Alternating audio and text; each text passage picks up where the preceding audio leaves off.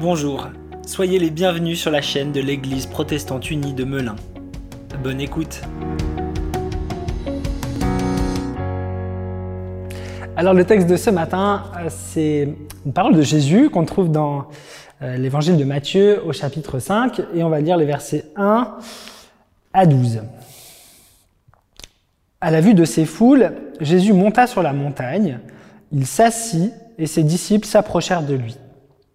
Puis il prit la parole pour les enseigner. Il dit, Heureux ceux qui reconnaissent leur pauvreté spirituelle, car le royaume des cieux leur appartient. Heureux ceux qui pleurent, car ils seront consolés. Heureux ceux qui sont doux, car ils hériteront de la terre. Heureux ceux qui ont faim et soif de justice, car ils seront rassasiés. Heureux ceux qui font preuve de bonté, car on aura de la bonté pour eux.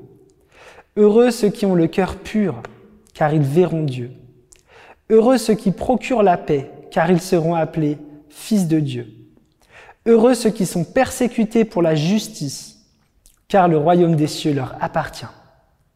Heureux serez-vous lorsqu'on vous insultera, qu'on vous persécutera et qu'on dira faussement toutes sortes de mal à cause de moi. Réjouissez-vous et soyez dans l'allégresse, parce que votre récompense sera grande au ciel. En effet, c'est ainsi qu'on a persécuté les prophètes qui vous ont précédés. Amen. Vous l'avez entendu, ce texte parle de bonheur. À neuf reprises, il y a ce mot heureux. Heureux, heureux, heureux. En réalité, le bonheur, c'est pas un thème euh, très familier de la Bible, voire même euh, presque pas du tout. Par exemple, le mot bonheur dans le Nouveau Testament, donc cette partie de la Bible qui est euh, spécialement focalisée sur Jésus, le mot bonheur n'apparaît que trois fois. Le mot heureux n'apparaît qu'une trentaine de fois, à peine.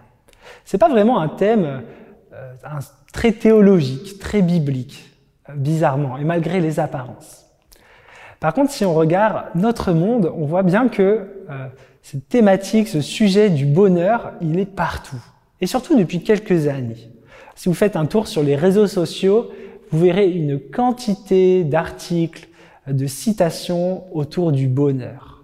Euh, d'articles du type, euh, voilà, 10 secrets du bonheur, ou bien des choses comme ça il y a aussi une quantité de livres qui sont édités sur ce sujet. En fait, il y a un vrai business, une vraie économie du bonheur aujourd'hui. Il y a des gens qui sont embauchés dans les entreprises euh, qu'on appelle des Chief Happiness Officers, donc des, gens, euh, des employés qui ont en charge le bonheur des employés. Il y a même des, pays maintenant qui ont des ministres, euh, ministres du bonheur, qui sont là que pour ça. Ce thème du bonheur, il est partout.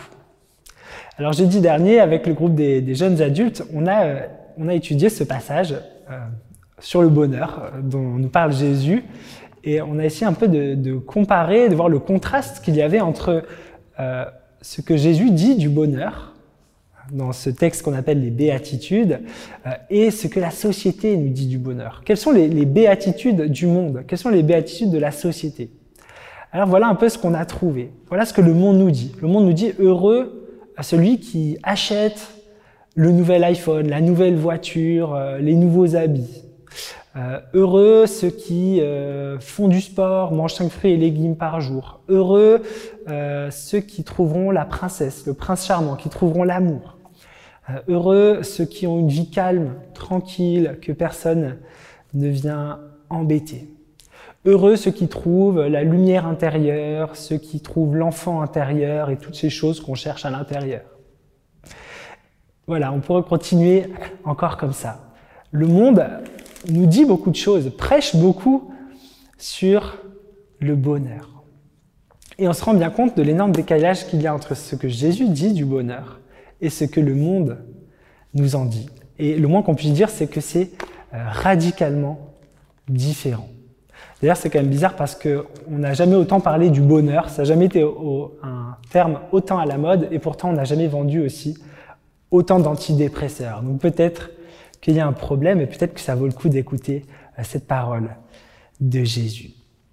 D'abord avec des mises en garde euh, pour les chrétiens. Parce que notre bonheur, euh, le bonheur, cette quête de bonheur peut très facilement devenir une idole, peut très facilement devenir un faux Dieu. Si on consacre tout notre temps, toute notre énergie à cette quête, à rechercher le bonheur, le bonheur du monde, hein, qui est beaucoup dans la possession, dans la satisfaction personnelle, de ses désirs, de la tranquillité, etc. Si on y consacre toute notre vie, tous nos espoirs, etc., eh bien, cette quête du bonheur prend la place de Dieu. Elle devient réellement une idole. Et le problème avec les idoles, c'est que, quoi qu'il arrive, elles vont finir par vous décevoir. Elles vont finir par briser votre cœur. Parce que si vous n'arrivez pas à, ce, à cette quête, si vous n'arrivez pas à être euh, heureux selon les critères du monde, alors qu'est-ce qu'on va se dire? Qu'est-ce que vous allez vous dire? Vous allez vous dire j'ai raté ma vie. C'est quand même terrible de s'imposer un tel fardeau. Une autre mise en garde euh, pour les chrétiens, c'est euh, une croyance quand même assez répandue de penser que le but de la foi chrétienne, c'est d'être satisfait matériellement que si nous sommes des bons chrétiens, alors nous serons toujours contents, euh, Dieu va réaliser tous nos rêves, tous nos désirs, tous nos objectifs. Et là encore, ça nous met quand même un énorme poids sur les épaules parce que si jamais tout ne se passe pas comme je le souhaite, si jamais euh, euh, mes désirs ne sont pas comblés, si jamais je vis dans la pauvreté et pas dans la richesse, alors je vis dans la culpabilité, je vais me dire, mais alors Dieu ne m'aime pas. Alors je suis un mauvais chrétien. Vous imaginez la culpabilité que cela peut engendrer. Jésus n'a jamais promis, et on le voit euh, vraiment très très clairement dans ce passage, Jésus n'a jamais promis à ses disciples, à ceux qui croient en lui, euh, que euh, être chrétien leur garantirait une vie douce, une vie facile, une vie tranquille, et encore moins une vie de richesse matérielle. C'est presque l'inverse, en fait. Ce que Jésus dit à ses disciples, c'est si quelqu'un veut me suivre, qu'il prenne sa croix, qu'il renonce à lui-même et qu'il me suive. Il dit tout de suite après, celui qui veut garder sa vie, celui qui veut gagner sa vie, la perdra. Et celui qui renonce à sa vie pour moi, la gardera. Et d'ailleurs, euh, Jésus dit ces paroles en réaction à Pierre. Jésus vient d'annoncer sa mort, vient d'annoncer la croix, qu'il va mourir, et Pierre euh, n'est pas du tout d'accord. Pierre lui dit, mais non, tu, n'as pas à sacrifier ton bonheur, tu n'as pas à sacrifier euh, ton confort, tu n'as pas à mourir sur la croix, tu n'as pas à souffrir, tu n'as pas à être rejeté. Et Jésus lui a répondu, Hors de ma vue, Satan, tes paroles ne sont pas celles de Dieu, mais celles des hommes. En fait, cette quête du bonheur, euh, cette quête du bonheur euh, telle qu'on l'a vu de notre monde, elle a quelque chose de satanique. C'est toujours une quête dangereuse parce que c'est une quête qui très souvent nous tourne uniquement vers nous-mêmes. C'est une quête égoïste, de la satisfaction permanente. Jésus sur la croix, il était tout sauf heureux selon les critères de notre monde. Il a souffert, il a vraiment souffert. Il était seul, il a hurlé de douleur, il a été rejeté, moqué. Mais à ce moment-là, il faisait ce qu'il avait à faire. Il savait que sa place était là et pas ailleurs. Il savait que c'était sa mission.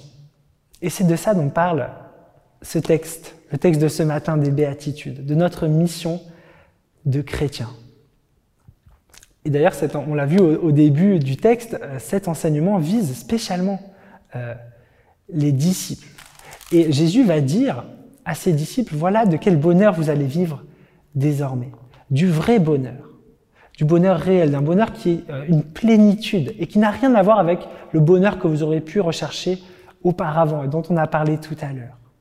Le seul vrai bonheur qu'il soit, être disciple de Jésus-Christ. Alors en quoi ça consiste De quoi ça parle? On se rend compte quand on, on observe un peu le texte que la première béatitude, le premier heureux, et le dernier se termine par la même promesse. Le premier, heureux les pauvres en esprit, car le royaume des cieux est à eux. Et la dernière, heureux ceux qui sont persécutés à cause de la justice, car le royaume des cieux est à eux. Ça nous montre que ce bonheur, il a un lien euh, inextricable avec le royaume des cieux. Que notre bonheur, il existe parce qu'il est tourné vers un avenir. Il est en vue du royaume des cieux. Il est tourné vers le royaume des cieux. Il est en vue d'un avenir. Et on le voit bien aujourd'hui, euh, à quel point c'est difficile de voir l'avenir et à quel point c'est source d'angoisse, justement. Et ça, on le voit très bien. Le bonheur, il est réel parce qu'il est tourné vers un avenir, vers une promesse. La promesse que, quoi qu'il arrive, quel que soit ce qu'on endure aujourd'hui, nous sommes heureux parce que nous recevons déjà aujourd'hui le bonheur à venir, celle d'être avec Dieu pour l'éternité. Ce bonheur, il se trouve dans une espérance. C'est pour ça que quasiment tous les verbes sont au futur. Heureux car ils auront, car ils seront, car ils obtiendront, car ils verront. Si on, lit les béatitudes, on se rend compte que quelque part, euh, c'est un peu le portrait de Jésus. C'est Jésus qui se dessine à travers ses béatitudes. Et il nous l'a montré par sa vie. Euh, il a mis sa confiance uniquement en Dieu. Il ne comptait pas ses propres forces. Il s'est fait petit, il s'est fait faible. Il a œuvré pour la justice, pour la paix. Il a eu de la compassion pour les autres. Il ne cherchait pas à profiter de la vie, mais à se battre pour la vie. À faire vivre les autres autour de lui. La dernière béatitude, c'est sans doute la plus difficile pour nous, la plus inaudible, la plus révoltante aussi, mais euh, on va voir que c'est la plus essentielle. C'est lorsque Jésus dit Heureux êtes-vous lorsqu'on vous insulte, qu'on vous persécute, qu'on répand sur vous toutes sortes de méchancetés à cause de moi. Réjouissez-vous et soyez dans l'allégresse, parce que votre récompense est grande dans les cieux. C'est ainsi qu'on a persécuté les prophètes qui vous ont précédés. C'est vrai que c'est totalement inaudible d'entendre ça parce qu'on se dit très instinctivement, et c'est normal, quel bonheur peut-il y avoir à être persécuté? Quel bonheur peut-il y avoir à recevoir des coups, à ce qu'on dise des méchancetés sur nous, à ce qu'on mente à notre sujet? Et pourtant, c'est cette conclusion-là qui nous permet réellement de comprendre ce dont nous parle Jésus. Évidemment, Jésus ne nous dit pas de tout faire pour être persécuté. Il ne nous dit pas de faire en sorte de chercher les coups. Et d'ailleurs, en fait, euh, ces béatitudes, euh, ce bonheur dont nous parle Jésus, c'est tout sauf une liste de choses à faire. Jésus ne dit sûrement pas heureux ceux qui font ceci ou qui font cela. C'est pas comme toutes ces recettes qu'on voit sur Internet, hein, neuf astuces de Jésus pour trouver le bonheur, par exemple. En fait, quand on lit, on se réalise que Jésus ne donne rien à faire. Parce que même si on fait toutes les choses, les bonnes choses possibles, même si on, essaie d'être miséricordieux, d'être un artisan de paix, etc., si on le fait euh, pour nous-mêmes, pour notre propre salut finalement, eh bien c'est exactement la même chose que de vivre pour son bonheur personnel. Au fond, euh, tout faire pour aller au paradis après la mort ou essayer de faire son paradis sur terre, c'est la même chose. C'est la même chose et c'est la même erreur parce que les deux sont une quête égoïste. Tout faire pour aller au paradis ou tout faire pour se construire son paradis terrestre, c'est la même chose. On est centré sur nous-mêmes. Vous voyez, le, bonheur, ne réside pas dans des choses à faire, il ne réside pas non plus dans des choses à avoir. La société, le monde ne cesse de nous dire que le bonheur réside dans ce que l'on fait et dans ce que l'on possède. Jésus nous dit que le bonheur réside dans ce que l'on est, dans notre être. Toutes les béatitudes relèvent de l'être. Le verbe être, il est partout. Être pauvre, être doux, être affamé, être pur de cœur, être artisan de paix, être persécuté aussi. Ça veut dire qu'il n'y a rien que nous pouvons faire par nous-mêmes, avec nos efforts à nous. C'est euh, dans la foi, c'est dans l'abandon à Dieu que se joue le bonheur véritable. Il se joue dans l'espérance, c'est-à-dire le fait, dans le fait de croire aux promesses que Dieu nous a faites, dans le fait de croire aux promesses du royaume. Et cette foi, cette espérance, elle nous rend effectivement pauvres aux yeux des hommes. Elle nous fait pleurer sur les malheurs du monde. Elle nous rend doux. Elle nous rend sans défense. Mais pour, pour autant, elle ne nous laisse pas passifs. Elle nous pousse justement à œuvrer, à être artisan de paix, à être bon. Et aussi, et là c'est plus difficile, ça peut aussi nous exposer à des persécutions, à des calomnies, à du rejet, à de la moquerie. Parce que, vous le savez, en fait, il y a des ennemis de la justice de Dieu. Il y a des forces euh, puissantes qui sont opposées au projet d'amour, de paix et de justice que nous a montré Jésus-Christ. Donc œuvrer pour la paix, c'est s'exposer, c'est prendre le risque des persécutions, nécessairement. Et pourtant, au milieu de ces persécutions, il y a un bonheur qui peut être vécu.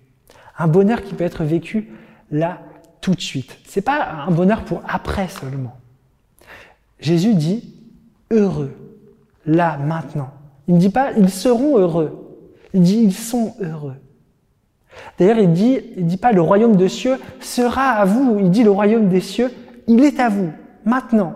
Le verbe est au présent. Nous pouvons entrer, vivre la joie du royaume de Dieu maintenant, dans notre existence, malgré la souffrance.